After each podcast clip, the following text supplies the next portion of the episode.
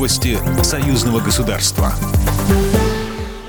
Здравствуйте, в студии Екатерина Шевцова. Шестое Всебелорусское народное собрание планируется провести 11 и 12 февраля. Об этом президент Беларуси Александр Лукашенко заявил на совещании по подготовке форума, передает корреспондент Белта.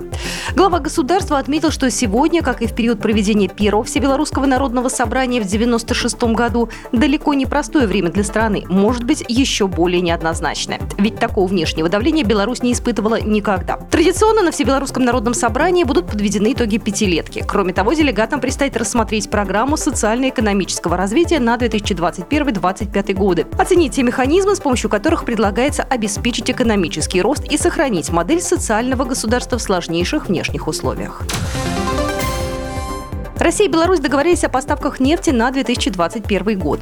Премьер-министр Роман Головченко заявил, что до конца года абсолютно все контракты на поставку нефти в Беларусь будут подписаны. С рядом крупных поставщиков уже подписано соглашение о поставке нефти трубопроводных транспортом в следующем году. С частью еще идут согласования отдельных мелких условий, уточнил премьер-министр. Обсуждают стороны вопрос переработки российской нефти на белорусских НПЗ. Россия заявила, что готова поставить максимальный объем 18 миллионов тонн. Роман Головченко пояснил, что Беларусь будет определять объем поставок, исходя из экономической целесообразности.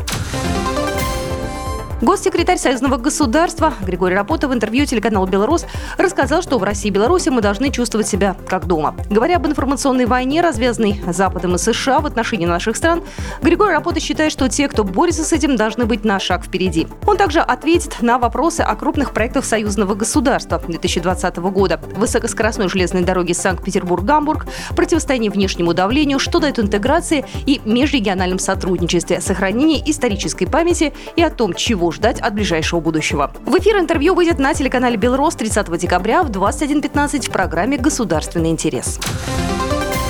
Томская область хочет расширить сотрудничество с Беларусью. Сейчас товарооборот между сторонами составляет 10,5 миллионов долларов. Губернатор Томской области Сергей Жвачкин и министр природных ресурсов и охраны окружающей среды Беларуси Андрей Худык договорились расширить сотрудничество. Об этом сообщили в пресс-службе главы российского региона. В первую очередь это растениеводство и животноводство, охотничье и рыбное хозяйство, промышленность и потребительский рынок, экологический и сельский туризм, дополнительное профессиональное образование и повышение квалификации, сказал Сергей Жвачкин.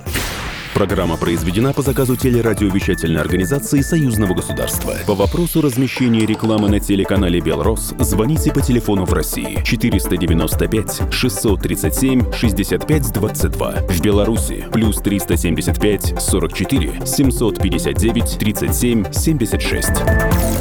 Новости союзного государства.